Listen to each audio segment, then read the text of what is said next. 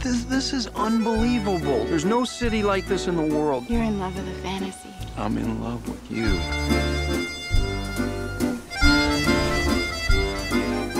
What are you, what are you doing here? Dad's here on business, and we just decided to reload the lawn. Oh, That's great. We can spend some time together. I, I think we have a lot of commitments, but I'm sure it's well. what? If I'm not mistaken, Rodin's work was influenced by his wife, Camille. Rose was the one. No, he was never married to Rose. I hope you're not going to be as antisocial tomorrow. I'm not quite as taken with him as you are. He's a pseudo intellectual. Slightly more tannic than the 59. I prefer a smoky feeling.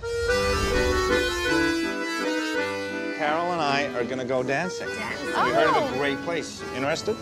No, no, no, no. I, I, I don't want to be a killjoy, but I, I, I need to get a little fresh air.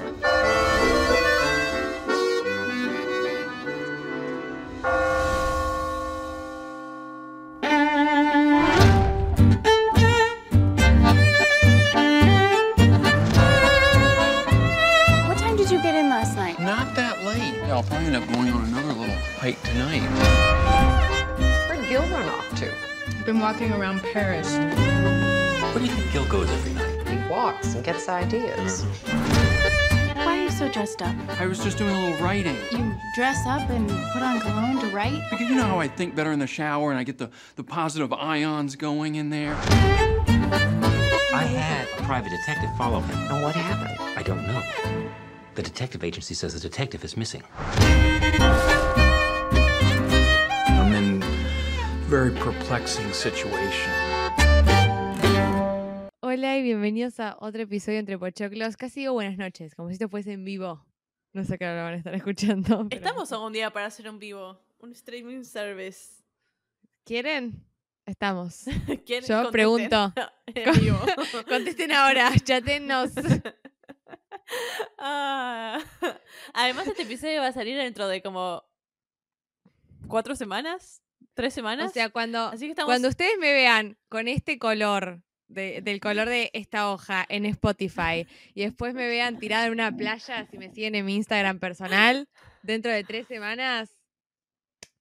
Esa es la magia de la televisión, es la magia del cine. La y ahora es la magia de Spotify, ¿entienden? Sí. Es como cuando vos Ay, sabés que las influencers están hace ocho años en Nueva York, pero te tiran una historia de un café en Recoleta y vos decís como, deja de ser tan chorra, por favor. Bueno, Literal. así. sí, sí, sí, sí, sí. Así Por que nada, este Pero episodio bueno, va a quedar. Sí, va a quedar. Y tenemos un par de connection issues. eh, nada. Igual yo a Valen la veo bien y la escucho bien. Me parece que ella no me escucha, así que va a ser un poco de. Yo, o sea, yo te escucho, Sí, como un par que hemos grabado. O sea, te escucho. eh, como que te pierdo por momentos la imagen, pero bueno, voy a intentar mirar a... Si ustedes me ven mirando hacia el techo es porque estoy como intentando no distraerme en que la cara de Cami no se mueve. Así que nada. Me da, ah, me da la demencia que tuvimos cuando grabamos ECA. Ese episodio fue terrible. O sea, si ese episodio tuvo ECA. coherencia es porque tenemos la mejor productora del mundo, Dios mío. básicamente Cami. No, el tema no era ese. El tema era que ustedes no lo escuchan porque se escucha bien de los dos lados, porque lo que yo uso graba local en cada lado. Entonces, si yo se me corta el internet, a mí me graba igual todo el audio, a lo mismo que para Valen, em, en su compu local. Entonces, no es como Zoom, que si te corta algo, se corta todo. Pero el tema era que yo ahora escuchaba esto. Eh, ah, ah, y una frase tipo, la ropa era buenísima. ah, ah, ah", y yo estuve intentando saber qué iba a opinar de todo lo que estaba diciendo. Tipo, la puta madre, esto es lo más difícil que hice en mi vida. Entonces después Es que llegó un punto que era como como fingir demencia y decir, bueno, yo creo que Cami opinaría tal cosa, así que voy a responder a lo que mi mente está Sí, sí, sí. inventando. No, no, además ella decía algo, yo quería opinar de eso que estaba diciendo antes que cambie de tema y yo no sabía dónde meterme, no sabía cuándo iba a Además, no- empezar. Deberíamos hacer una cosa como yo vengo de familia numerosa, donde con mis primos hacíamos el sostener algo para hablar. ¿Crees que hagamos eso cuando no tengamos es que no me muy- mucha a conexión y nos vamos turnando? Alguna levanta algo del otro lado de la cámara y a los segundos mío. reconecta. Pero bueno, no sería un que episodio es- nuestro si no arrancáramos con un contenido bastante falopa, como siempre, diciendo cualquier Sí. cosa, hablando de cualquier cosa. Literal. Me vengo a acusar de algo antes. antes. ¿De Eh, qué? tuve que apagar mi, mi tele, porque mi tele es smart y yo estaba teniendo. Estoy en un nuevo setup de grabación. Este es mi living, este es mi sillón. Para los que están viendo en Spotify, vayan a Spotify a vernos ya que estamos. Em, y me tengo mis cuadritos colgados de Nueva York por primera vez. Y yo en mi tele estaba poniendo una pantalla blanca, como de luz. Y la tuve que apagar por si eran mis problemas de conexión. Porque generalmente cuando tengo la tele prendida es cuando mis problemas de conexión suceden. Así que tengo un poco de sombra en los ojos. Nada. No lo puedo solucionar, chicos. eh, porque si la prendo se traba todo. Así que nada. Acéptenme así como ven. Se llama trabajar. La sombra, la, Sí. la sombra que ven abajo de mis ojos se llama me levanté a las 5 de la mañana. Es que además me quedaba tan linda, pero bueno, no importa. La luz blanca, pero bueno, no importa. Hoy vamos a ver una película muy especial para Valen, creo yo. ¿Sabes que mi primera película Woody Allen? Nunca vi una película de Woody Allen. Y. No sé, como que me dan vibes de raro las películas de Woody Allen, no sé. ¿Te parece hablar de Woody Allen te- antes de hablar de la película? Em, Charlemos de Woody Allen. Dale. Era el de- episodio más controversial de la carrera Entre Bochoclos. No debo Encima- charlar de me encanta su porque- persona, ¿ok?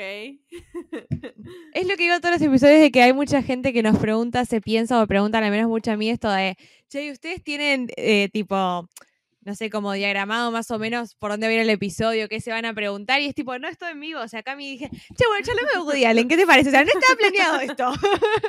¿Te cae bien, te cae mal? No, no voy a eso. Voy a tipo. Tenés- Cinco segundos, sin repetir y sin soplar, ¿qué opinas de Woody Allen?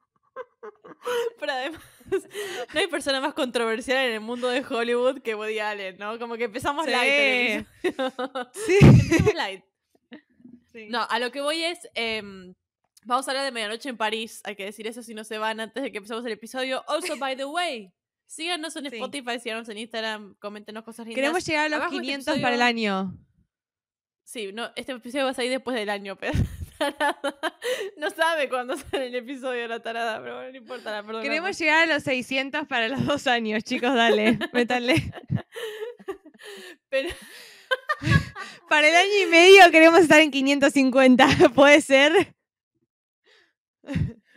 Ay, por Dios. Pero bueno, em, vamos a hablar de Medianoche en París, que es una muy linda película, la pueden ver en HBO Max, pero Woody Allen es un director muy famoso, muy controversial, tiene muchas causas, yo no lo apoyo, es un pedófilo, etcétera, etcétera, etcétera, todo lo que es. Más allá de eso, Valentina me ha obligado a Dicho ver esta todo película, esto- porque yo, yo no soy de mirar películas de gente que está cancelada.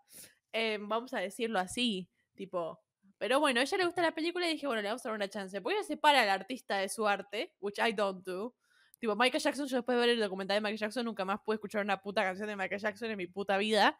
Em, No, bueno, pero si no separás, si no separás al artista de su arte, ¿qué película podés ver, qué actor podés consumir y qué director podés consumir? O sea, a ver, Hollywood es un criadero, tipo, ¿a, a quién podés agarrar? Decime así, tipo, Ninguno. uno que no sea los más recientes. Ninguno, literalmente ninguno. Ninguno. Y además lo Yo que creo igual que todos- No por ser forra, pero A ver. probablemente tengan causa en algún futuro. Sí, pero a ver, además Salud. yo hay algo que siempre digo, que es que a la gente le es fácil separar el artista del arte cuando el artista no les gusta, pero cuando el artista les gusta, ya cambia la situación, o sea, a todos fa- Re. no sé, a mí, a mí me es fácil cancelar músicos cuya música no me gusta, me es fácil cancelar un Maradona, pues no soy tan fanática del fútbol, o sea, no sé, es como que siempre me la puedo agarrar con alguien, ¿entendés? Que, Re, pero a ver, vamos a un no me caso- atrapa tanto. Vamos a un caso tipo muy conocido.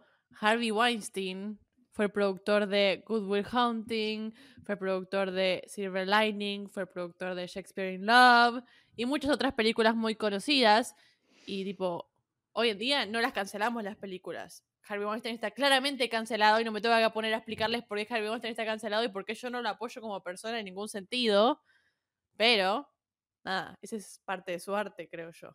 Sí, obvio, por eso, eso es lo que voy. O sea, como que cuando a vos te gustan ciertas cosas, sos fanático de tal cosa, te gusta tal película, tal director, es como que. No sé en realidad, porque también es distinto, porque no.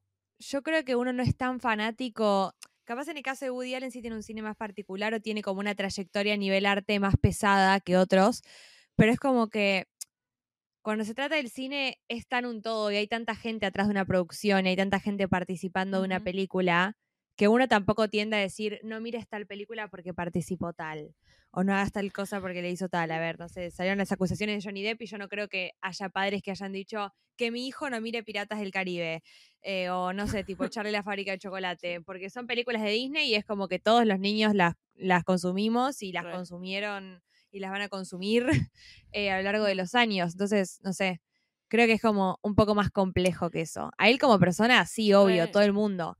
Pero bueno, qué sé yo. Esa al menos fue mi, mi visión a lo largo de los años, que cuando no te gusta algo, es fácil cancelarlo. El tema es cuando te toca Sí. el gusto. Pero pasó con J.K. Rowling, la autora de Harry Potter, que se iba a decir un montón de barbaridades transfóbicas, tipo barbaridades, y nadie dejó Nunca de leer o vida, comprar o ¿sabes que nunca en mi vida entendí Harry por qué la habíamos cancelado? O sea, por qué la habían cancelado. Dijo, no me acuerdo exactamente qué dijo, pero me acuerdo que las barbaridades transfóbicas que dijo que yo me quedé tipo, ah, bueno, estamos en esa ahora. Em, nada, qué sé yo, igual tenés mucha razón, cuando algo te gusta o algo no te gusta es, distinto el caso. Pero bueno, en fin, más allá de Woody Allen en persona, y este tema controversial con el que empezamos el episodio, porque ya fue, por si querían, hablamos de todo acá, chicos, claramente no tenemos ningún problema en tocar ningún tema controversial. Em, las películas de Woody Allen son un estilo particular, como las películas de cualquier director. Tipo, yo creo que ca- cada di- director tiene una filmografía es- especial y por algo conoció el director. eh, Sí. Como, no sé, vamos a Tarantino, Scorsese, tipo, vos lo em, Fincher, hasta Greta Gerwig, tipo, tienen como, se diferencian por algo, por algo son, nada, nombres conocidos. Em, y yo nunca vi ninguna de Woody Allen, tipo, me intento acordar alguna que haya visto antes que esta y no. La única que me tentó ver alguna vez fue Manhattan, porque bueno, el nombre. em, pero no vi ninguna antes de Woody Allen. ¿Vos sos Woody Allen Watcher? Eh, nunca fue de mis directores favoritos personalmente, pero sí me gustó mucho siempre la forma que él tuvo de retratar las ciudades, hasta ciudades que capaz no me llamaban tanto la atención, siento que tiene como una especie de, que es lo que me pasa un poco a mí con, con Coso, con, en el caso de París, que yo siempre critico, que lo criticaste en el episodio de Emily in Paris, de la dificultad que tienen la mayoría de los directores o la mayoría de las productoras de poder retratar ciudades europeas. Yo siento que a Woody Allen siempre le salió muy bien, siento que tiene un cine que es muy orgánico, muy estético, eh, que, que pa- pasa por las distintas partes principales que tiene que tener el cine, como iluminación, vestuario, cinematografía, eh, edición, como que todas las películas de él, eh, color, todas las películas de él tienen una simetría perfecta, como que logra el, el rol de director. Lo lleva a cabo muy bien, por eso también tiene películas tan premiadas y tan ternadas, o sea, a lo largo de la historia, ¿no? Em, pero nunca fue esas personas, no sé, qué sé yo, Anderson me gusta más. Bueno, como ya dije, Nolan, como dije un millón de veces, Nolan me gusta más. Hay un montón de directores que me gustan mucho más que él. ¿Cuál es tu director Pero bueno, favorito? más allá de Valen? No- me acuerdo cuando lo dijiste. ¿Cuál es tu director favorito? No me acuerdo qué película estamos esperando ver este año realmente. No me can't remember. Ay, el que me diga Barbie me desconecto. Eh. She's offline. Em, pero bueno, nada, sí, sí me gustaron sus películas. Me pasó con la última que yo vi de él, que no, como el otro día lo hablábamos con Cami, no me acuerdo si fue su última película o no. Pero la película que más me gustó de él, de- que- perdón, que menos me gustó de él, que fue la última que vi, fue Blue Jasmine. No me gustó a nivel dirección. La película en sí me pareció muy buena, Kate Blanchett me pareció muy buena, pero a nivel dirección sentí como que estaba todo mal. O sea, eran esas películas que no tienen guion, que no tienen ni pies ni cabeza, que no tienen absolutamente nada. A mí. Café. Society es una que vi. Ay, me había olvidado de Café Society con Blake Lively y Kristen Stewart y el pibito que hace de eh, Zuckerberg en eh, The Social Network. Eh, es una película. Lo que me pasa con las películas de Woody Allen es que no tienen trama, perdón, lo dije. No, pasa nada en las películas. No es que esta película no me gustó, son re de mirar. Café Society es Nueva York, es Central Park, es tipo High Society en Nueva York, pero me preguntás de qué se trata la película y no me acuerdo. Porque no se trata de nada. It doesn't have anything about it. You know? Es que es un poco para mí el como la impronta del director. En Blue Jasmine siento que se pasa porque la película es como muy melanco, muy triste, muy bajonera durante un montón de tiempo. Eh, pero más allá de eso, siento que es un poco la impronta que tiene él, como que, de hecho, hasta te pasa en, te pasa en Medianoche en París, ya entrando un poco a la película que vamos a hablar hoy. Es una película que si vos le tenés que explicar a alguien cómo es que suceden las cosas que suceden, no lo sabés. No sabés si estás viendo una película que es tipo fantástica, no sabés si estás viendo un tipo esquizofrénico, no sabés si estás viendo eh, un tipo alucinando. eh, como que no, no entendés por qué pasan las cosas. Y para mí, lo que tiene eh, Woody Allen y lo que tiene eh, particularmente Medianoche en París es que, yo- que para mí fue un antes y un después en el cine de él hacer esta película porque para mí las películas de Woody Allen se sienten como un libro. ¿Por qué? Porque son películas que yo veo y yo más allá de lo que estoy viendo me estoy imaginando un montón de cosas más. Y para mí leer un libro es eso, leer un libro es imaginar, o sea, dar rienda suelta Sí. a todo lo que está pasando atrás de lo que yo estoy leyendo, imaginarme escenarios, imaginarme momentos. Yo siento que las películas de Woody Allen te invitan, su cine en general, a un, a un poco de eso, ¿entendés? Como de flashear un poco más allá de lo que el director te está, eh, te está como contando. Re. Re, re, re.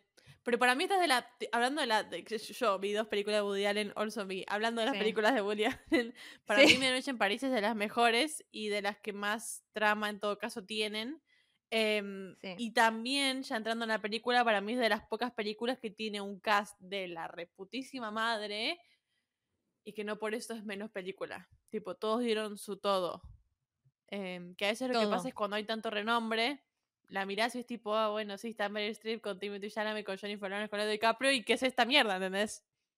Dando Pero también para mí, para mí también todos, eh, todos tienen como una buena, todos tienen su tiempo justo en pantalla y su interpretación perfecta también, porque si lo pensás, es una película donde podrían haber explotado muchísimo más el recurso de traer artistas a la vida y lo hicieron con muy pocos y con algunos puntuales.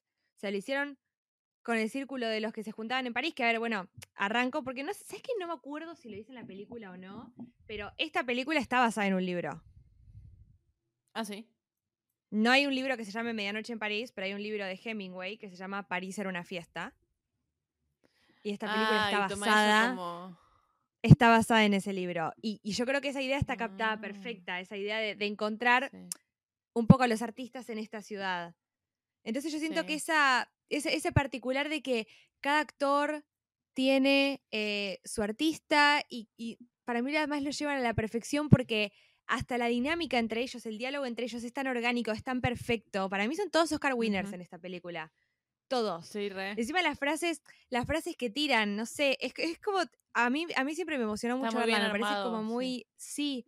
pero porque además es la dinámica perfecta entre estamos viviendo los años 20 y estamos interactuando entre nosotros, pero además de eso somos artistas, somos escritores, somos pintores, eh, somos personajes egocéntricos, no vamos a leer tu novela, no vamos a, a- a prestarte atención, pero podés participar de nuestro mundo.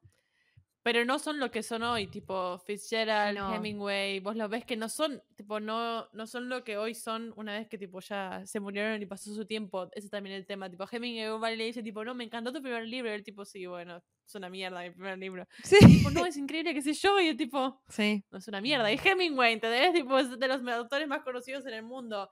Eh, pero antes de hablar de la película y de los autores, quiero destacar, solo destacar, porque no sé si hay mucho para comentar, los primeros tres minutos de esta película, que son solo escenas de París y música atrás. No necesitas nada más para empezar a ver una película, Bueno. perdón. Tipo, no necesitas. Eso, eso es muy, a mí me hizo acordar mucho ese trend que hay ahora en TikTok de las películas de Wes Anderson, que es tipo eh, Buenos Aires, dirigido por... Re. Cuando yo iba a París decía, necesito hacer mi propio trend. Pero sí, a ver, eh, yo como si es su primer episodio se los cuento, si no es su primer episodio entre pochoclos, que supongo que no, eh, ya lo saben, yo soy eh, una enamorada y una fanática de París. París es el lugar donde yo quiero vivir. Esta película me, ha- me hace acordar a mí de todo lo que a mí me enamoró de París. Yo esta película no, esta película es del 2011, si no me confundo. Yo no la había visto antes de irme a París. Yo, 2011, sí. yo me fui a París en 2015 eh, y no había visto esta película antes, ni siquiera una película a la que yo le había prestado atención, o sea, así todos me decían, tenés que verla, tenés que verla. Cuando yo llego a París, a mí mis abuelos me decían que me iba a encantar y por, por lo que a mí esta película me toca una fibra re interna es porque yo, mi primer día en París, yo me doy cuenta, al igual que el protagonista, y eso que a mí me encanta, me encanta, ¿vieron esa escena en la que esa escena en la que se larga a llover Y él dice, yo quiero caminar abajo de la lluvia. Y ella dice, yo quiero tomarme un taxi. Bueno, Ay, yo el primer día que llegué a París, mis abuelos me dijeron, vamos a caminar un montón porque París es una ciudad para caminar y ya vas a entender por qué. Y a mí me pasó que yo caminaba por París, sea donde sea que tenía que ir, y yo veía librerías en todos lados, veía teatros en todos lados, veía ballets en todos lados, veía ateliers, veía cuadros en la calle, veía libros en la calle, eh, veía gente bailando en la calle, veía moda por todos lados. Yo encima me fui para Fashion Week, entonces veía un montón de diseñadores, toda la gente bien vestida, toda la gente eh, perfumada, toda la gente andando en bicicleta con una elegancia increíble. Y es como la ciudad donde yo dije, a mí me gusta el Perfumada. arte, Perdón. a mí me gusta. Porque todo el mundo dice que son sucios. Todos los europeos son sucios, pero bueno, hay peores que los parisinos. Em, a mí me gusta, me gusta muchísimo el arte, me gusta muchísimo la música, me gusta muchísimo el teatro y me gusta muchísimo la literatura. Y París tiene todo eso. París es una ciudad que es arte. Arte. Y a mí siempre me, pasó que, a mí siempre me pasó que es como para mí difícil de explicar en cierto punto cómo uno puede tener tanta conexión con el arte sin participar activamente de todas las esferas del arte. A mí me gusta dibujar, pero nunca fui buena pintando. Aprendí a tocar un par de instrumentos, pero nunca canté y joda, no, no tengo una tan cercana con la ¿No música. buena pintando, acabas de decir? No, no soy buena pintando. Soy buena dibujando, pero no soy buena pintando. No. ¿Y cómo pintás el dibujo que haces, tarada? No, bueno, pero eso es dibujar, no es pintar. Pintar se pinta con Sí, no. pinturas en un lienzo, no en una hoja con un lápiz. Pero vos, No ¿por qué soy no, lo? Si yo puedo pintar, vos podés pintar. Esto es una Cami está segura de que yo puedo. Yo, chicos, les pongo plata en la mesa. Si hacemos un mismo cuadro, Valentina y yo en el mismo lugar al mismo tiempo, ya le va a salir mejor, claramente. Tiene otra mano. Le gusta tanto, le gusta tanto ganar que yo siento que la próxima que caiga al departamento va a estar con un bastidor arriba de la mesa, tipo, vamos a pintar. Bueno, Valentina, dale, te toca. Em, pero bueno, no sé, leer siempre me gustó, pero nunca escribí. eh, Pero para mí es una ciudad que te hace sentir inmerso en el arte todo el tiempo y para, por eso para mí esta película la representa tan bien. Porque es esta idea de vos caminás por París y estás todo el tiempo atravesado por el arte y por las cosas que suceden. Y yo, desde el primer día en que empecé a caminar París hasta el último día que me fui de París, tuve esa sensación de que no había una cuadra donde no hubiese algo que yo quería ver, donde no hubiese algo que a mí me interesara. No es que había un barrio, no es que yo tenía que ir a Montmartre, a Le Marais, eh, no. Yo estaba en cualquier esquina de París y encontraba algo que a mí me gustaba. Entonces, no sé, llegué a esa conexión y siento que es un poco la conexión que tiene el personaje principal con la ciudad. Esta cosa de, yo estoy en París y estoy soñando. Estoy como en esta transición entre, entre la negación, porque yo estoy en una vida donde no quiero estar, y mi sueño. Estoy como Re. en esa dualidad. Además, perdón, pero no hay nada más aburrido en este mundo que vivir en California. si te gusta París, perdón, nada que ver. Eh, no, voy a destacar una cosa, una cosa. Justo tenés el cuadro de París atrás tuyo, me parece poético. poético, me parece el, el momento. Y hablando de mis cuadros, em, yo nunca fui a París, pero puedo hablar de dos cosas que me pasaron similarmente. Una cosa es, bueno, Nueva York, y a mí lo que me pasa, y yo conecto tanto con el personaje principal, es que a mí me pasa eh, lo que a él le pasa en París, a mí me pasa en Nueva York. Eso de, ay, está lloviendo, nos tomamos un taxi. No, caminemos abajo de la lluvia, la puta madre. Tipo, no hay nada mejor que Nueva York abajo de la lluvia. em, y nada, toda esa conexión de, de, de ella se quiere ir al countryside, ella quiere ir para acá y, cara- y él quiere caminar. Y en Nueva York vos también tenés que caminar. Es como, me parece que es la misma sensación.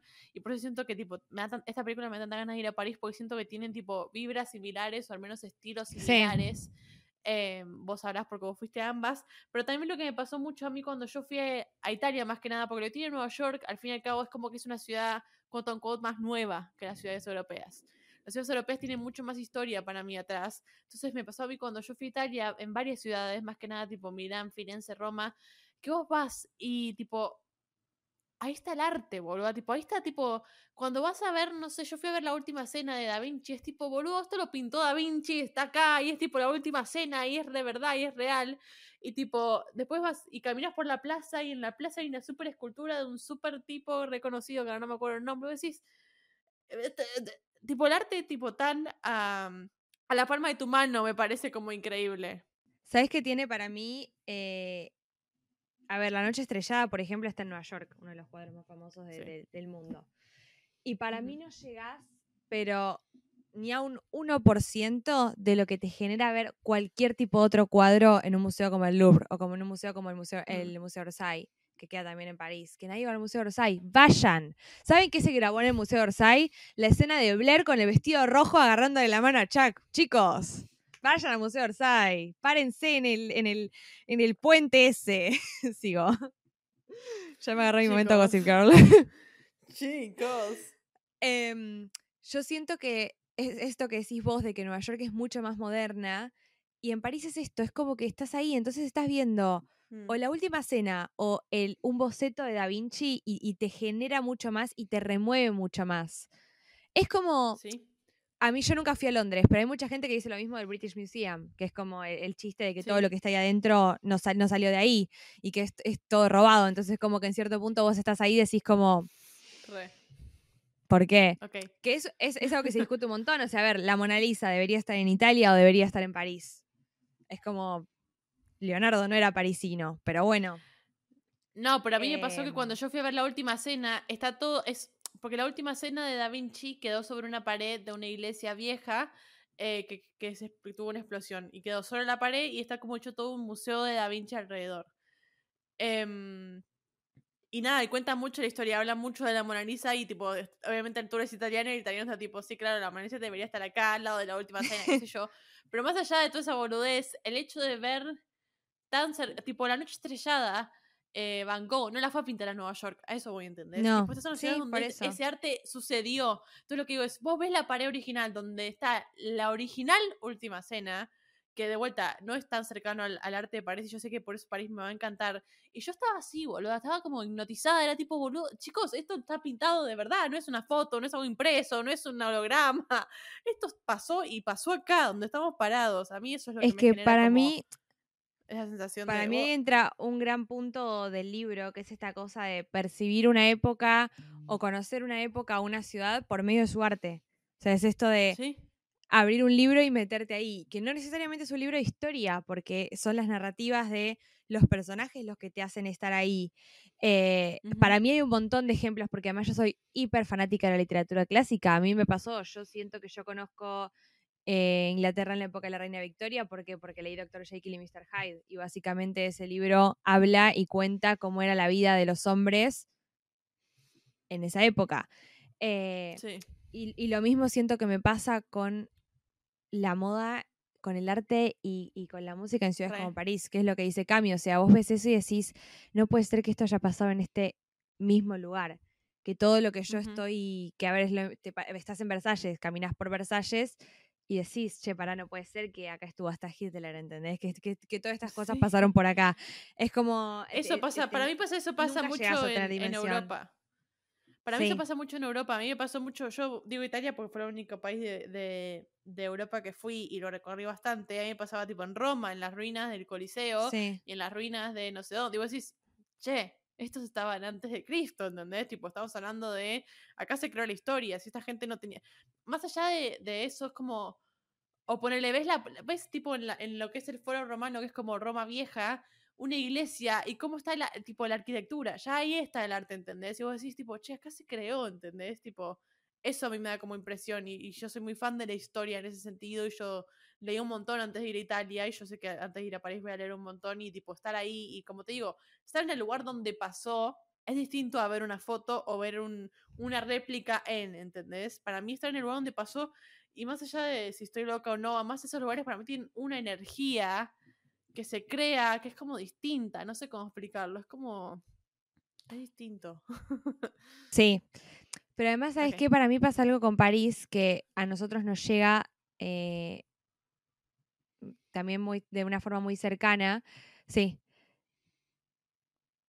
Que es el tema de que París es muy Buenos Aires. París es una ciudad completamente, o sea, se, se, se, Mm. nutre- se- se nutren y se inspiran eh, mutuamente, permanentemente y a lo largo de la historia. París es Buenos Aires y Buenos Aires es París. Y yo creo que la razón también por la que, a ver, París es Buenos Aires cuando pensamos en barrios como, por ejemplo, Recoleta o en barrios como, por ejemplo, San Telmo. ¿Y por qué doy el ejemplo? Vos vas a San Telmo a cualquier hora y hay gente bailando en la calle y hay bares abiertos y hay gente riéndose y hay galerías de arte y hay muestras y hay todo, o sea, de vuelta a un lugar atravesado por el arte completamente, hay galerías con libros antiguos. Eh, esta especie de, de- de- A mí me encanta la expresión o, o- o la descripción de tienda de la nostalgia que usa el, el actor en la película cuando escribe su libro. Mm. Eh, para Sí. mí, San Telmo y Recoleta son, son barrios que son así permanentemente. Y con el agregado de Aires es que la París, de París en-. Sí, pero lo que pasó con Buenos Aires es que, a ver, que en realidad no es lo que pasó con Buenos Aires, es lo que pasó con todas las ciudades del mundo, pero con París no sucedió por una cuestión de leyes. So- en París no se puede construir por sobre los edificios históricos. Cuando vos Mm. subís a la Torre Eiffel y vos ves, por eso es tan difícil alquilar en París, y porque no se hacen en, en el casco histórico construcciones nuevas. Cuando vos subiste a la Torre Eiffel, vos vas a ver a lo lejos el distrito financiero, eso es lo único que hay. Después todo lo demás es la ciudad que existió siempre. Entonces eso también ¿Qué es increíble porque la- es como de que París, poner la Torre Eiffel, qué tan lejos está en subte o caminando, lo que fuera, el distrito financiero? Tipo, ¿qué tan alejado? Si tenés que darme una estimación. y 40 minutos más o menos. Sí, 40 minutos. Es como de acá a, a Edo, poner a Edo City. O sea, sí, es como Es un como provincia. Cava. Es como un provincia Cava. O sea, un Wow. provincia y lo más cerca que tengas de Cava, ponele. No sé, como para mí un Puerto Madero, un. Va, no, un poco más. pero no de- sé, como para mí un. De acá a mi casa son treinta y pico minutos. Por eso, una cosa así, tipo unos 30, 40 Ujú. minutos en eh, auto slash subte, ¿no? Lógicamente. Wow. Pero bueno, tiene esa cosita además de que es una eh, ciudad adoquinada que la podés hacer en bicicleta, ¿entendés? Como que tiene esas cosas en las que verdaderamente estás parada en el tiempo. O que decís, che, le destinaron la, la esquina más em, escandalosa que tenía toda la ciudad a hacer una florería. Y tipo, sí, es re lógico en París que haya una florería de media cuadra, ¿entendés? Y, y que encima vendan café y que la gente se sienta ahí o que la gente se vista y baje de su departamento solamente para estar rodeado de flores mientras toma un cafecito, que es lo único que consumen, pues los parisinos no la comen nada. alergia. Se moría. Eh, no, me encanta, me encanta eso y nada, me da muchas ganas de ir a París eso. Y me parece que en esta película es una de las pocas películas, y hablando un poco, capaz, comparando un poco con Emily in Paris, que lo criticamos bastante. Si vos comparás Emily in Paris, cuatro temporadas en París, y Medianoche en París, que además dura una hora y media, sublime tiempo de una película, em, decís tipo, che, ¿dónde, tipo, ¿dónde, ves París? En Medianoche en París, tipo, acá la China, y hace cuatro años que están filmando Emily in Paris, tipo, no by the way, ¿entendés? Tipo, Que están filmando allá. Sí, la fan... esta también está filmada allá, pero... Y además lo que me encanta de esta película, que por, por eso yo la, la, la tengo siempre en mi lista y, y la veo, es que esta película tiene el famoso walk. Walk en la lluvia, de día, solo con alguien, donde Chota sea, le está caminando y me parece poético, porque no hay nada mejor que caminar, hermanas. ¡Caminen! Que encima para mí eso tiene como la, la conexión perfecta, como que él literalmente toda la película lo que hace es estar disociando de su realidad y soñando. Es como está en estado de negación en base a su casamiento, su pareja, no querer entender que capaz es algo que no va y te das cuenta que no va desde el primer minuto de la película, porque encima a mí me parece muy gracioso, porque mira cómo se puede estereotipar eh, sin de alguna forma ofender. Ellos son los típicos, el típico estereotipo de yankee. ¿Qué me quiero llevar de París? Una silla, quiero consumir, dame todo lo que pueda comprar y me lo voy a llevar y lo voy a meter en un departamento y vamos a ir en, en, no sé, una casa en? California que sale 18 mil euros y tipo yo me voy a comprar esta silla de 18 mil euros y, y vamos a ir en un departamento encerrados y tipo vamos a tener nuestra vida tipo, qué sé yo, y él es como, no pará, yo quiero tipo soñar en París. Mm. Y él también Sí, es y- un y yankee, quería pero hablar un como- poco.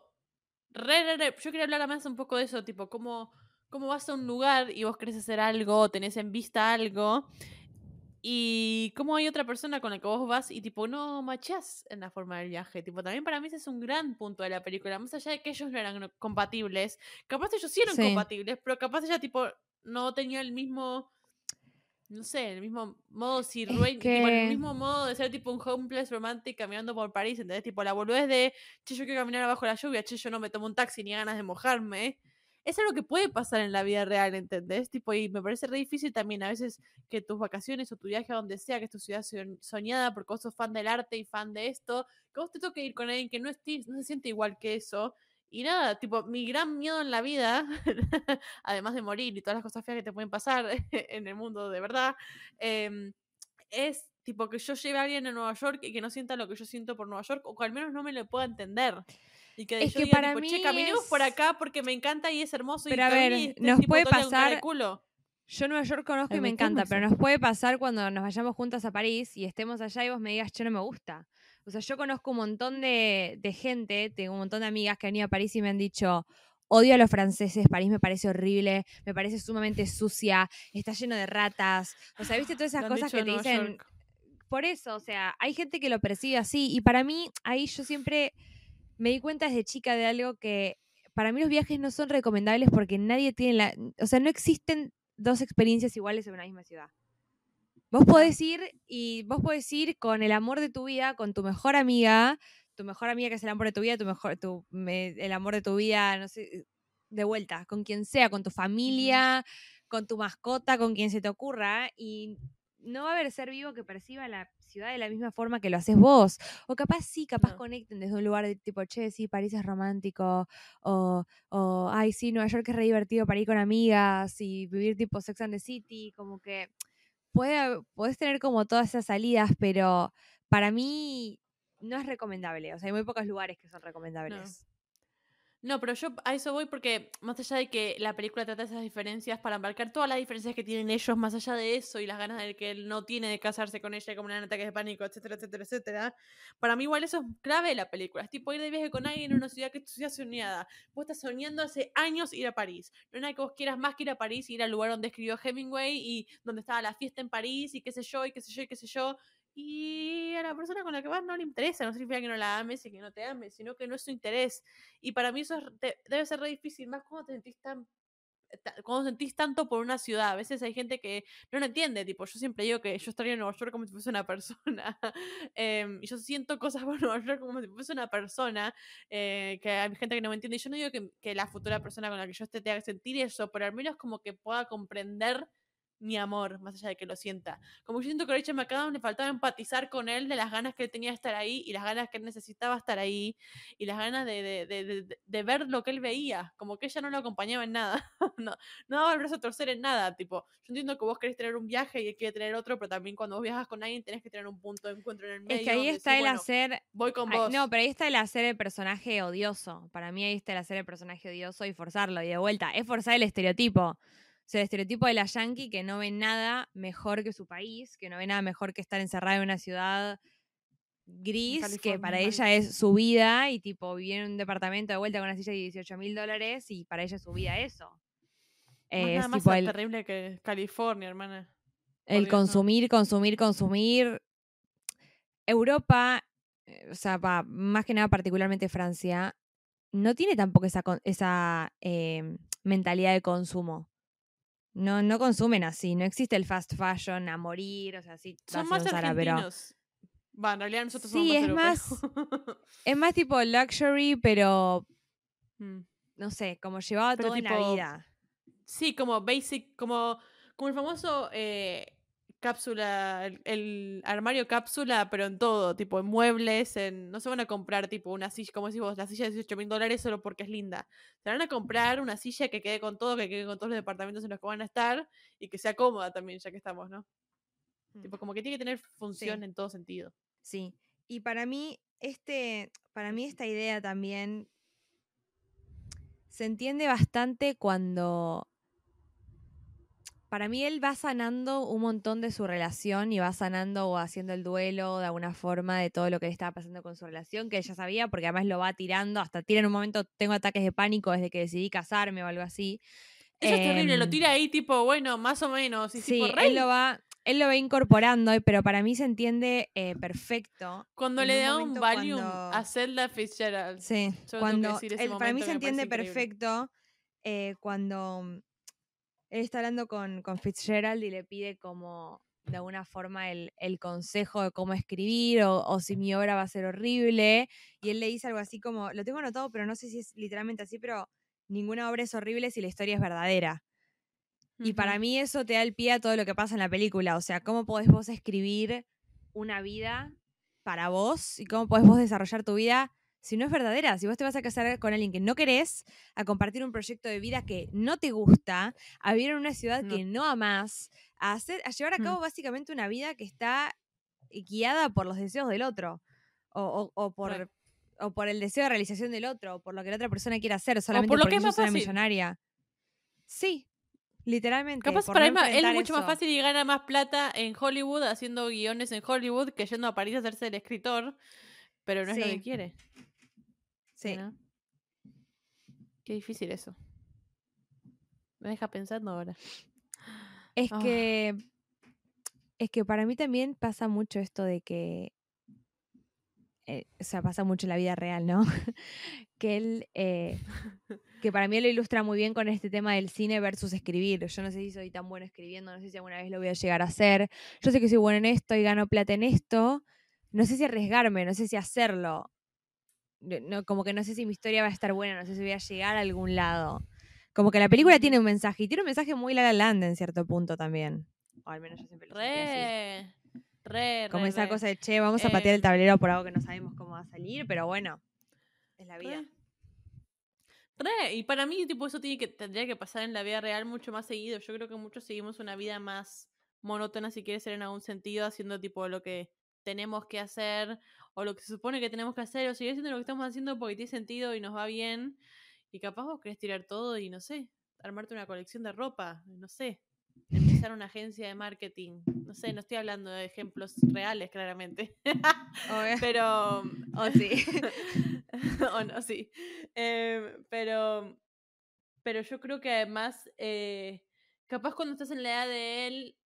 Hay mucho más en juego, capaz, o eso es lo que sentimos todos. Y yo creo que él, siendo un poco más grande, en sus 30 igual no más grande, pero lo que digo es, siendo un poco más grande que nosotras hoy, yo, creo que vos hoy sentís que hay tanto en juego, que en ese momento creo que también siente que hay tanto en juego, y yo por eso creo que esa es una de las razones por la cual él no se va de la relación esa, porque si no es claramente tipo not his relationship.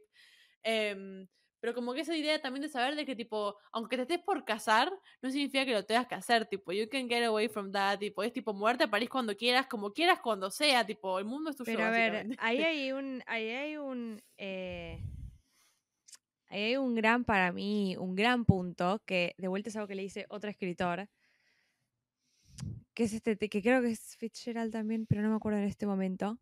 Eh, Em, perdón, Fitzgerald, sos eh, Getaway Carboy, Tom Hiddleston, Love Sí. for You. Nada más. Además, sí. Es, ¿Sabes que Taylor- me puse a pensar cómo fue que no lo pusieron en. Gatsby? O sea, ¿cómo fue que no lo castearon para Gatsby? Es, es perfecto el señor para ser un, un Oh niño. Fitzgerald. Pero bueno. em, Oh my god, me, you're so right. yo me, me sentí también muy identificada de alguna forma cuando, y, y creo que apunta también muchísimo al tema de la edad y a uno sentir el, che, se me hace tarde para cumplir mis sueños, se me hace tarde para llevar a cabo esto o el otro, vivir en la ciudad que amo, eh, encontrar el amor de nuevo, o sea, no sé, sea lo que sea de todo lo que se, se le cruza en el, en el camino al protagonista, que es este tema de cuando él le pregunta si él le tiene miedo a la muerte y, él le- y el otro le dice, no, o sea, ¿por qué yo estando en la guerra no le tenía miedo a la muerte? ¿Por qué le tendría miedo a la muerte si como que hay un montón de cosas que me hacen sentir vivo? O sea, si yo, o sea, yo no me puedo sentir amenazado por la muerte si yo estoy con la mujer que amo y me siento vivo, si yo escribo y me siento vivo, si yo hago arte y me siento vivo, si yo vivo en París y me siento viva. ¿Por qué le tendría miedo a la muerte? Y es como que es, para mí es muy, es muy poética esta idea y que para mí está en la literatura de un montón de estos autores, que es el hecho de cuanto vos más hagas lo que, lo que vos amás o lo que vos sentís o vos le seas más fiel a tus deseos, siempre vas a estar más alejado de la muerte, porque la muerte representan en realidad, o sea, la muerte entiéndase como todos esos sentimientos negativos, ese se me acabó la vida, ese todo Como termina el acá. fin, claro. El fin, listo, es el fin de la vida. Y en Mm. realidad para mí... El fin lo- de todo, no de solo lo la vida. cae- el fin de por eso, pero lo que- de- lo que cae el autor en ese momento para mí, o es lo que yo percibo en la película, y es un poco para mí por lo que decide decir, che, bueno, ya está, me quiero separar, eh, es el hecho de que para él alejarse de sus pasiones era morirse. Era morirse sin morirse. O sea, si yo no hago lo que yo amo y si yo no me la juego de alguna forma por vivir en esta ciudad, escribir el libro que, que- que quiero, es como que me estoy dejando morir a mí mismo. O sea, no estoy Sí. como de alguna forma viviendo bajo lo que quiero hacer, ¿no? O que Eh, ese, esa, esa persona adentro de él que soñaba tanto, dejar a esa persona morir también, tipo, como que volverse uno más del montón. Sí, Em, que sí, y además temas como mudarse a una ciudad así lejos y desconocida, es un tema que tipo, al menos yo siempre lo hablo y yo siempre tipo lo pienso todo el día. Es algo que yo siempre quiero hacer y nunca lo hago, o lo hago, o lo he hecho, o a veces me da cosa, o a veces digo que hago el año que viene, que hago el otro año, qué sé yo. Es como un saltar al precipicio a veces, no es tan fácil eh, irse al otro lado del mundo solo. ujú, Em, pero como que también yo creo que vivís persiguiendo esa sensación cuando vos vas a una ciudad que te gusta tanto como vos será París y yo seré Nueva York. Como que a veces yo estoy en esas ciudades donde me gustan tanto, me pasó en Milán, que es tipo, me siento así acá, tipo, no, no hay no hay sensación para explicar la sensación que sentís en una de tus ciudades favoritas, tipo, estando varios días. Y cuando decís, tipo, che, ¿por qué no estoy acá toda mi vida? Tipo, quiero esta sensación, quiero vivir esta sensación todos los días de mi vida. Y yo igual todavía intento conseguir esa sensación en Buenos Aires porque no me pasa seguido porque nada, you get caught up en el día a día, pero yo creo que hay días tipo como los días que voy caminando a Blanca, Flag, no nos están pagando para decir Blanca, pero es el mejor café de Buenos Aires, perdón. Em, y estoy caminando en Blanca el otro día y estaban las, y hay un poco de viento y se caen las hojas de otoño y decís, che, esta medio que es mi ciudad favorita también, ¿entendés? Como que perseguir también esa sensación que vos sentís cuando amas tanto una ciudad, que yo creo que tipo, si no amas tanto una ciudad o un lugar en el mundo, es muy difícil de que entiendas lo que estoy diciendo, creo yo. No sé si vos entendés. sí. Como que lo entiendo. mundano se vuelve mágico. ¿Entendés? Es que para mí eso es un poco lo que a mí me pasa con, con París. O sea, cuando ese día a día se vuelve mágico, o cuando sentís que no caminas, que flotás directamente en, en todos los lugares. Y que tipo, no me voy los pies aunque estoy en tacos recorriendo una ciudad y no, nada me incomoda y nada me molesta. Y, y ni siquiera es decirlo porque estoy de vacaciones, porque literalmente nada me... O sea, e- era como que nada podía arruinarme el momento, ¿entendés? Como que no sé, Sí. era soñar despierta permanentemente, desde el momento en el que llegué hasta el momento en el que me fui. Yo nunca la Re. tuve, o sea, nunca tuve esa sensación con otra ciudad. Sí me gustaron mucho, Buenos Aires me gusta Mm. mucho, pero nunca tuve esa sensación Yo- con otra ciudad. Yo ahora viviendo en Buenos Aires encuentro más de esos momentos, pero a mí me pasó mucho en Nueva York que yo pensé que las primeras veces que había ido, yo había dos años seguidos, primero 10 días y después 12 días, yo dije tipo, me encanta, sí, es porque estoy de vacaciones, tipo, claramente todos amamos estar de vacaciones. Entonces después por eso fui un puto mes, en realidad 36 días, y trabajé en Nueva York, que tipo, fui a trabajar, tipo, yo estaba en un departamento trabajando y después recorrí a la ciudad. Y yo se me sentía igual de feliz, tipo, Sí. es una sensación muy rara sentirte como, no sé si es tu lugar en el mundo o de vuelta, mágico en lo mundano. Parar un taxi en la calle como Carrie Bradshaw estaba tipo, chicos, esto es lo mejor que me pasó en el día, tipo. Y para todo el mundo, tipo, ay, qué triste. Yo, tipo, pero es que no entendés. Pero Voy a parar un taxi y el taxi era amarillo, ¿entendés? Tipo, esas cosas como decís. Sí. A mí me pasa, eh, que es por lo que digo que me, que me pasó con Nueva York y capaz con otro lugar no, que mm, no sé cómo explicarlo, pero era el hecho de, de sentirte como completamente parte del lugar, que es es- esto que yo decía antes Sí. cuando nombraba todo lo que, lo que yo veía en París o lo que yo consumía en París. Y hasta, pero además hasta el sentirme, a ver, a mí me pasa algo, por el contrario, yo soy como full aventurera en el sentido de que yo me quedaría a vivir a cada lugar al que voy, o sea, literalmente yo nunca, yo, viste que hay muchas personas que es tipo, no, ya está, se terminaron mis vacaciones, yo, a mí me tirás en el Chaltén cuatro meses y te digo, ay Dios, amo vivir en medio de la montaña, por eso es lo mejor que me pasó en la vida. Me tirás en Manhattan y Sí. yo tipo, obvio, dejame un año, me tirás en París y tipo, déjame toda la vida. Eh, o sea, sí, pero con cualquier lugar, pero porque soy como fan, Nueva York, un año, París, toda la vida. Ya Yo tengo par que- de días. yo soy como, yo soy como fanática de la experiencia, ¿entendés? O sea, a mí no me, no, Sí, no, no me, no me importa en ese sentido. Y de hecho a mí me pasa que me hace tan feliz estar en esos lugares, en, en tipo, este, estar así como recorriendo, conociendo y demás, que a mí no me ¿Qué importa nada. A mí no me importa nada. O sea, vos me decís tipo, tenés que ir y venir y, y tardás tanto tiempo, tenés que dormir en cualquier lugar, tenés que levantarte a cualquier hora, tenés que trabajar de lo que sea. Y yo tipo, feliz. O sea, yo no tengo un pero cuando estoy en esos lugares. Nada me importa, literalmente nada me importa. O sea, me decís tenés que caminar todo el día, hacer esto, tipo levantar cajas en el puerto for a living. Y yo tipo, la experiencia me nutre. Ya está. Chicos, eh, yo creo que este, este episodio es un mensaje a todas las migraciones de todos los países. Eliminemos las migraciones y las visas de trabajo y déjenos ir a cualquier país del mundo, a la puta madre. ¿eh? Viendo muchos videos de cómo deportan gente de Estados Unidos. ¡Basta! Déjenme entrar. Quiero ir a tu puta ciudad, la concha de tu madre.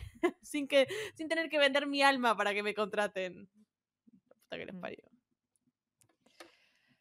Pero bueno, eh, no sé si vos tenés alguna especie de Se frase. agarró contra la migración No de sé los si vos tenés alguna especie de frase o, o algo que te haya quedado. No sé si sos muy de la literatura tampoco, este tipo de literatura. Ay, es que. Yo porque soy yo como full into the classics. O sea, soy como muy- Me pasa que yo veo esta película y te veo vos. Como que entiendo por qué te gusta. em, Es como que no lo digo mal. ya, ya te la has adueñado tanto que como que yo no puedo pensar en mí cuando veo Pa- París, ¿entendés?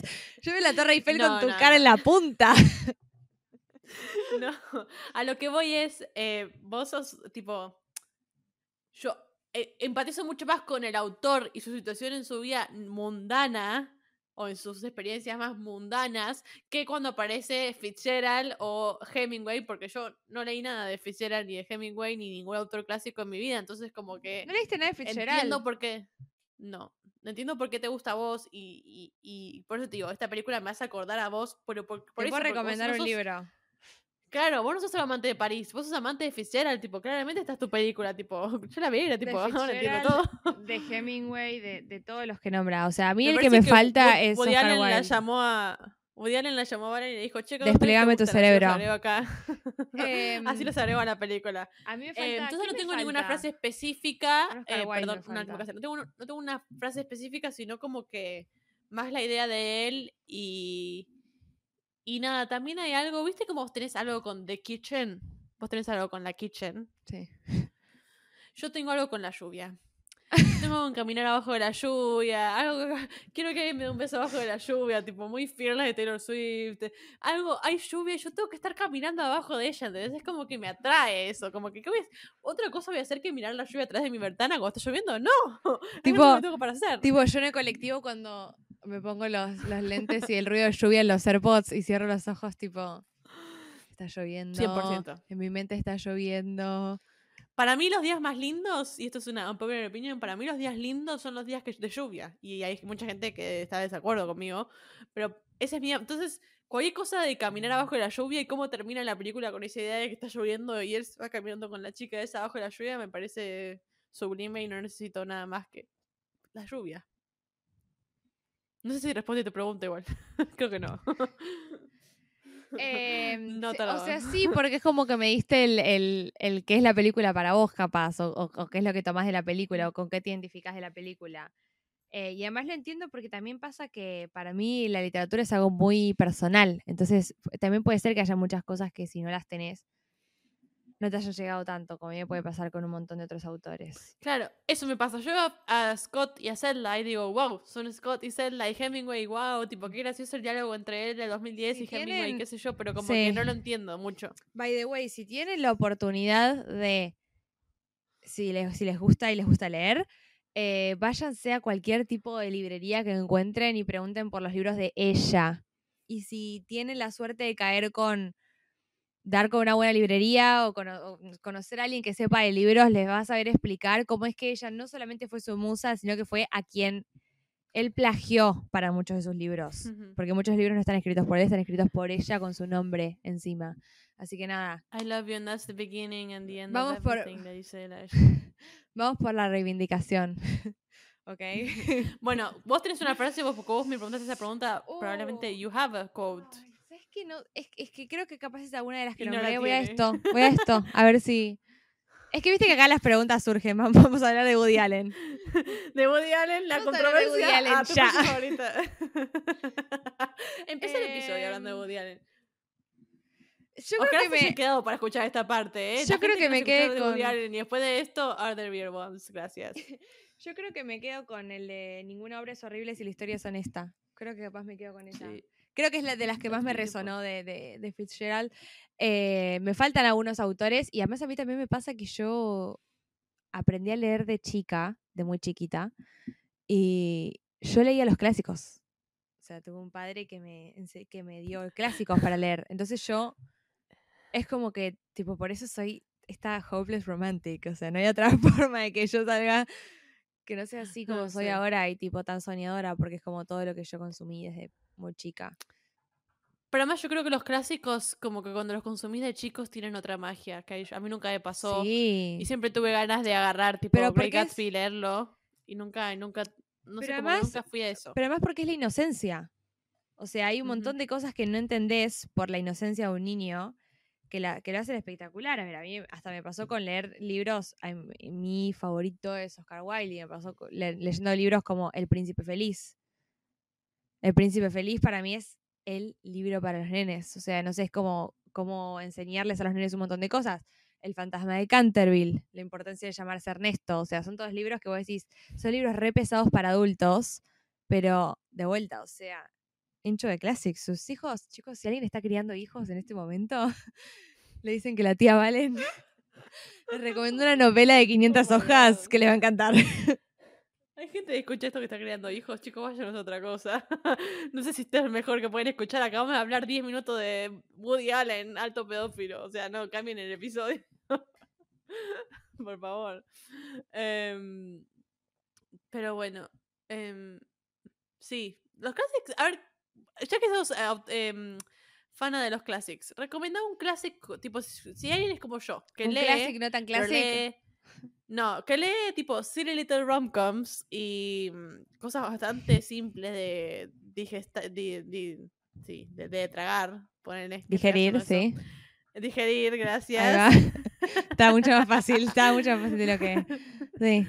Eh, recomendar como una primera, primera y segunda o primera o segunda lectura que se puede hacer para empezar con The Classics. Vos Y yo arrancaría por Gatsby, o sea, más si te gustan los, más si te gusta el romance, iría por Gatsby 100%.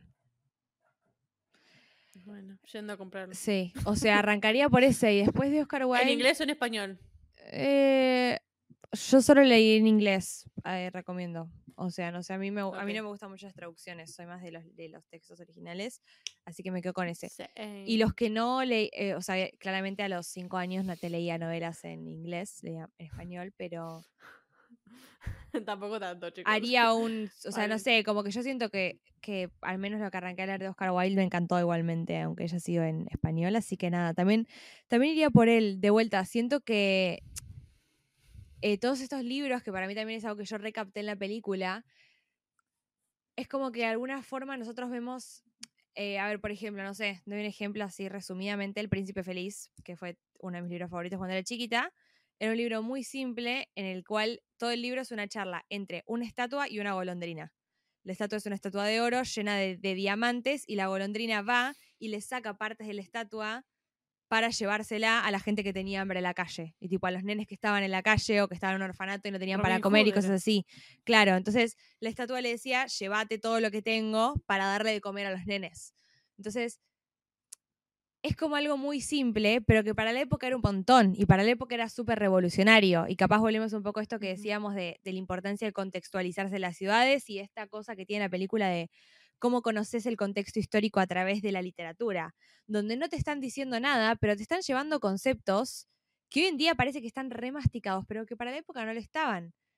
La solidaridad, eh, hasta eh, los problemas de pareja, la infidelidad, el romance, eh, el sexo, porque se habla un montón de eso en esta película también, el hecho de, de, de cómo estás con tu pareja y si tu pareja te hace sentir vivo y si no te hace sentir vivo, el tema del amor, el tema de, de la incompatibilidad entre el proyecto de vida y el matrimonio, o esta cosa que aparece en Gatsby, tipo yo estoy enamorado de uno, pero me gusta el otro y sueño toda la vida y es como mi amor imposible y es todo lo que yo siempre soñé. Hoy en día de vuelta aparecen libros remasticados, pero para la época no lo eran. Era bastante revolucionario. Sí. Así que eh, vayan a los clásicos y van a entender mucho dónde sale todo esto.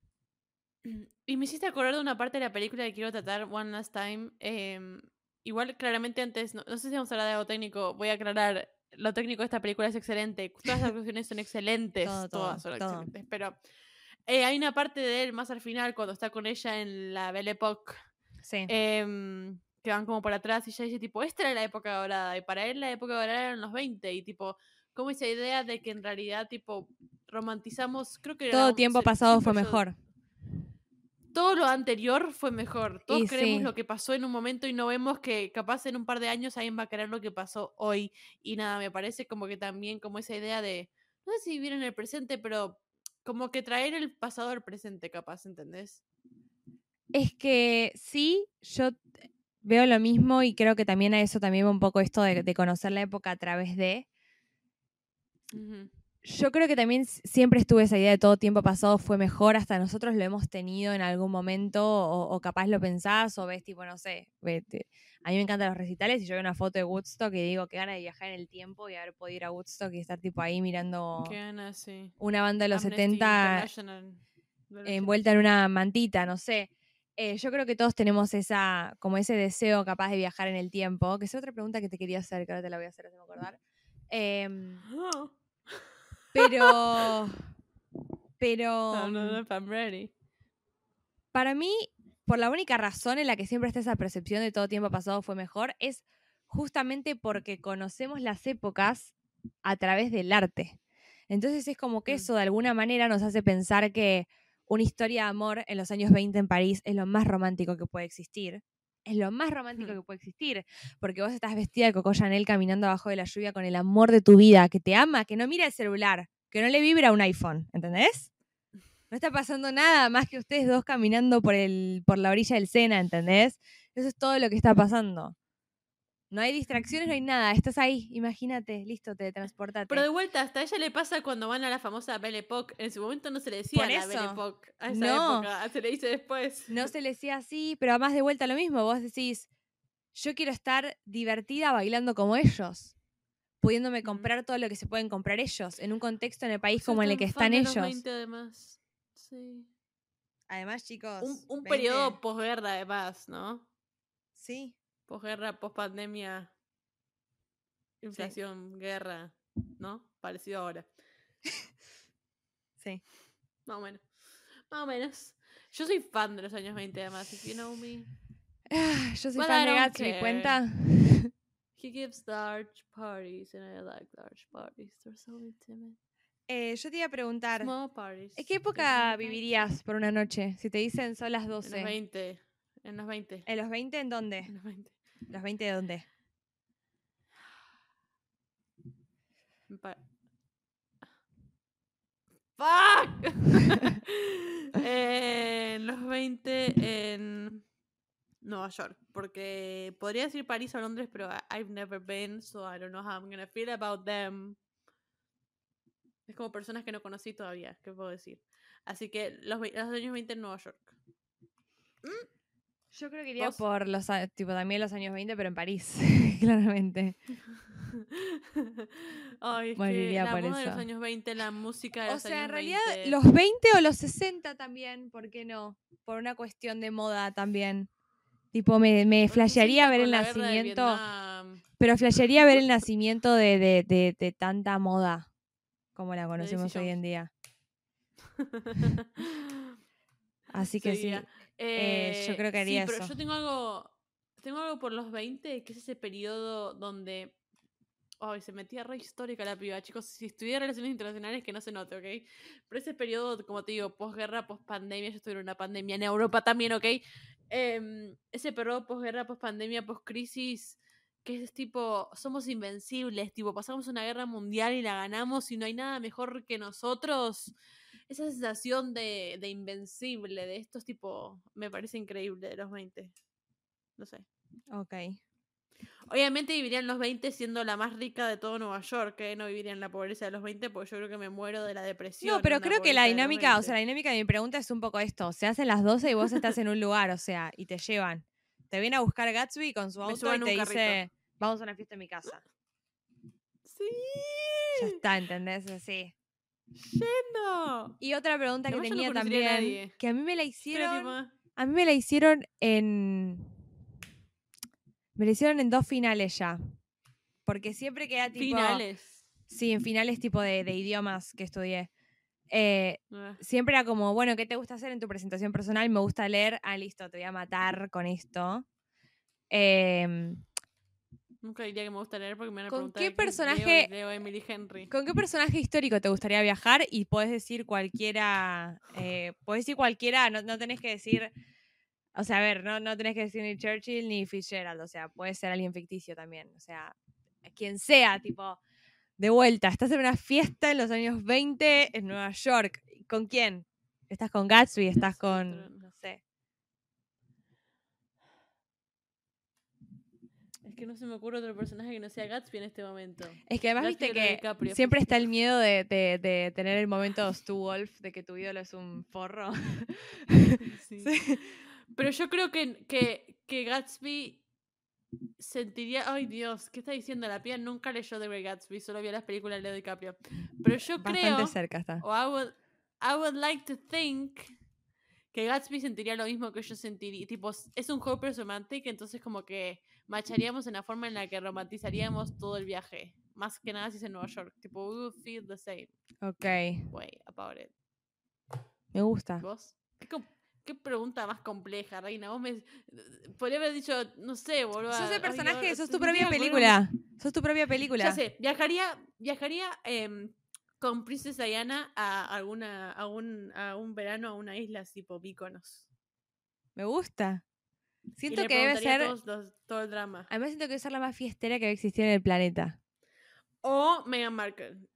También. Bueno, pero ella sigue pero viva. vamos Yo con- te digo a alguien que no sí, podríamos vamos viajar. con Princess, Princess Diana y a algún lado divertido. Tipo, a un lado donde ella iba de fiesta o así, algo así divertido. Fiesta y playa, haría algo de eso. Porque siento que Gatsby va a ser tu respuesta. No sé, yo creo que sí. En un, primer, en un primer momento sí. Además, siento que me re divertiría. O sea, no hay nada más yo que un plan con Gatsby, ¿entendés? Es como, te paso a buscar a las 12 de la noche y Dios sabe cuándo terminamos y dónde terminamos y haciendo qué terminamos. Y pasamos por 24 planes en el medio, bailamos un montón y nos pusimos re en pedo y nos vestimos con ropa hermosa. Así que sí, obviamente me.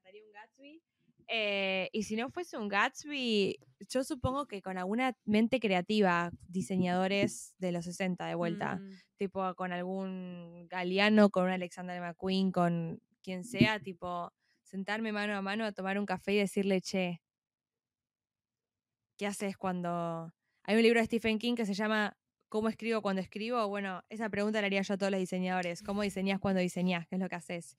mm. Siento que capaz con alguno de ellos, de mis grandes amores, Gonzalo Gan o cualquiera de ellos. No sé. Re. Re, es muy yo, Princesa Diana, además. Tipo, yo quiero saber todos los secretos de la familia real. Please. Sí. Tell me all. Cami es la por nuestra Cami. corresponsal del pasado, tipo yo caminando tranquila por la calle y Cami corriéndome como el marido de la mujer, tipo, anoche estuve con Diana y yo tipo, sí, hermana, dormí Camila, por favor, te dije que no tenés que trabajar tanto, descansa. Cami tipo, no, pero no entendés lo que, las cosas que me contó ella. Vos no sabés lo que yo sé. No, pero más mi sueño en la vida es tipo hablar con Princesa Diana. Tipo, me parece increíble. Ella además como icono figura, tipo. Tipo, además le daré un abrazo, es tipo, reina, tipo, vos sos todo. Bueno, más allá de todo. Chicos, si necesitan saber algo de la familia real, Cami, es nuestra corresponsal no oficial. En un futuro será oficial. Eh, pero bueno, algo más de la película que querramos decir. Estamos hablando hace una hora y siete minutos. Wow. Nada más. Problemas eh, de Wi-Fi Muchos in your face. In your face, te escuché todo el episodio. Yo también. Tuve escuchaste un poco atrasada algunas veces porque, porque siento que yo decía algo, vos respondías ocho horas después. Pero bueno, pequeño detalle. Eso será problema de Cami Editora. Pero bueno, puntuame la película, reina. Ay, para mí es un 10, ¿qué te voy a decir? No lo tengo ni pensarlo. Ah, Vengo apuntando muy arriba últimamente, pero yo me, le voy a dar un 10 a Yo- Medianoche en París. Le voy a dar un 7. Rebajo. I loved it, tipo, me gustó mucho, pero un montón de cosas no conecté porque no leí los clásicos, entonces como que miro y tipo, sí, son eh, Scott y Zelda, pero what about that, you know? Pausa. Esta es la película de Blair, Wal- Wa- ah, Blair Waldorf para mí. Eh, She's a Midnight in Paris, girl. Te amo, Blair. He was sunshine, I was midnight rain. Sí. Like we were in Paris. Mira, Taylor tiene canción para todo el título de la película. Eh, pero bueno, hemos llegado al final de este episodio. Este episodio va a salir dentro de unas próximas semanas, así que estamos hablando de ustedes del futuro. Nosotros desde el pasado le estamos diciendo que hoy el dólar no está a 500 pesos. Así que síganos en Instagram, síganos en TikTok, entre pochoclos, entre pochoclos.podcast. Em, y nada, eh, nos vemos la próxima. Adiós.